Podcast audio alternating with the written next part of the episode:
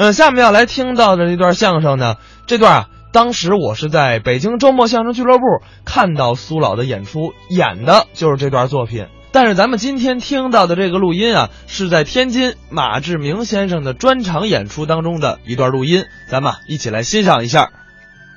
今天呢，我还讲这段叫长寿的秘诀。那位说你今年多大了？我今年还小呢，七十九岁，差一岁八十了啊！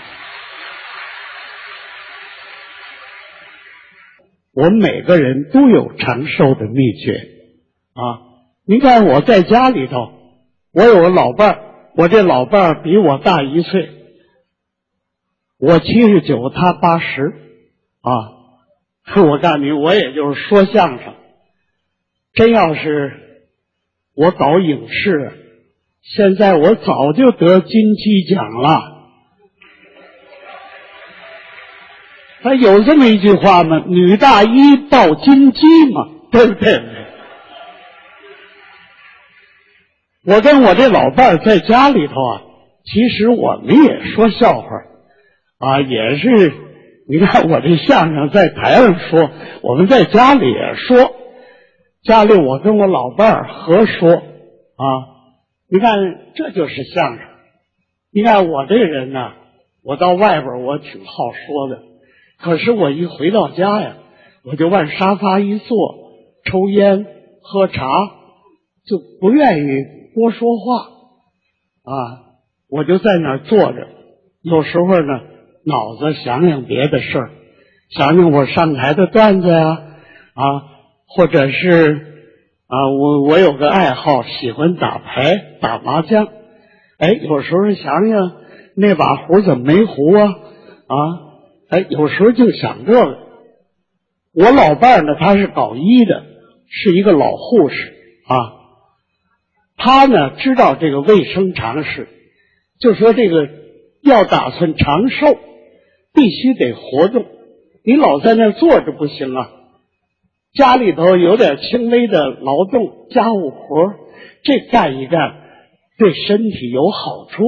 他是出于这个出发点，他让我干点家务活他说：“哎，你呀，你别老在那坐着啊，今天腿全软了，走不了了。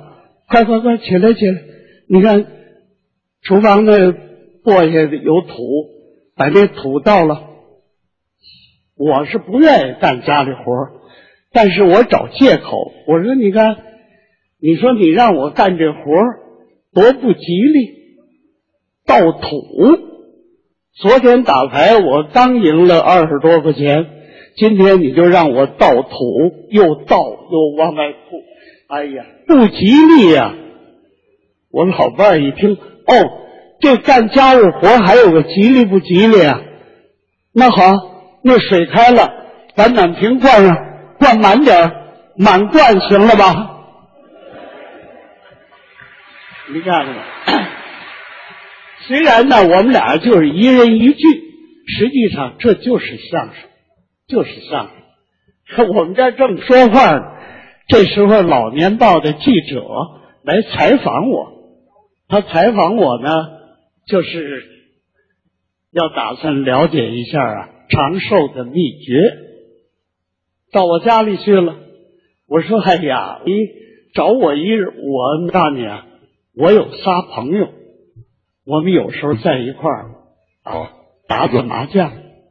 哎，这这个全比我岁数大，身体全好，全健康。你去采访一下他们好不好？”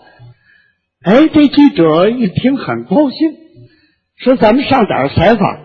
我说我们定了在公园见面，这仨老头啊，他们在那儿等我，我们到那儿去聊天。于是我就跟这个记者呢，我们就到这个公园了。到公园一看，仨老头果然在那儿。我当时给出个主意，我说记者你呀，你拿纸笔，你做做笔录，我替你采访，你看怎么样？他一想，好啊，这样的话呢，他熟识采访呢，这个对方呢也也容易接受。好，好，好，他拿出纸笔在那儿准备记录。我这时候就采访，我说：“这位老大爷，你今年高寿啊？”嘿，咱们天天在一块儿，你还不知道我多大岁数？哦，我说不是，我说我呀是替他采访，我得问一下您的年岁。哦，这么回事。您今年高寿了？我八十六了。哦，八十六，多精神，太好了。您说说，您这八十六，这这长寿的秘诀可以吗？我说，你说了吗？你说我就说，你不说找我说。我说我说了，我说那你说什么？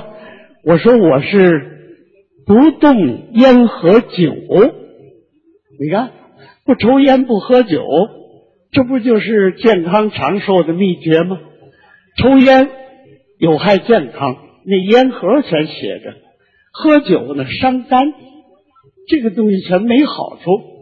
不动烟和酒，这是我说的。那么我这么一说呢，这仨老头全顺着我说下来了。我说：“您说说您的秘诀是什么？”我我的秘诀是饭后百步走。嗯，我一听好，吃完饭走一走，溜达溜达，哎，消消食，太好了啊！这是长寿的秘诀。再问那老头，这位老大爷您高寿了？我八十八了，八十八了。哎呀！那您得说说您这长寿的秘诀。我的秘诀就是每餐少一口。嗯，好，每顿饭少吃一口，胃口呢不膨胀，睡觉呢胃不压迫心脏。嗯，好，长寿秘诀太好了。问到那个最后那老头，我说您今年高寿啊？我九十了，哎呦，九十岁，说话瓮声瓮气，气力也足，精神也好。您的长寿秘诀一定是啊有特别的地方，您能不能给我们介绍介绍？我我有什么秘诀？我就是媳妇儿长得丑。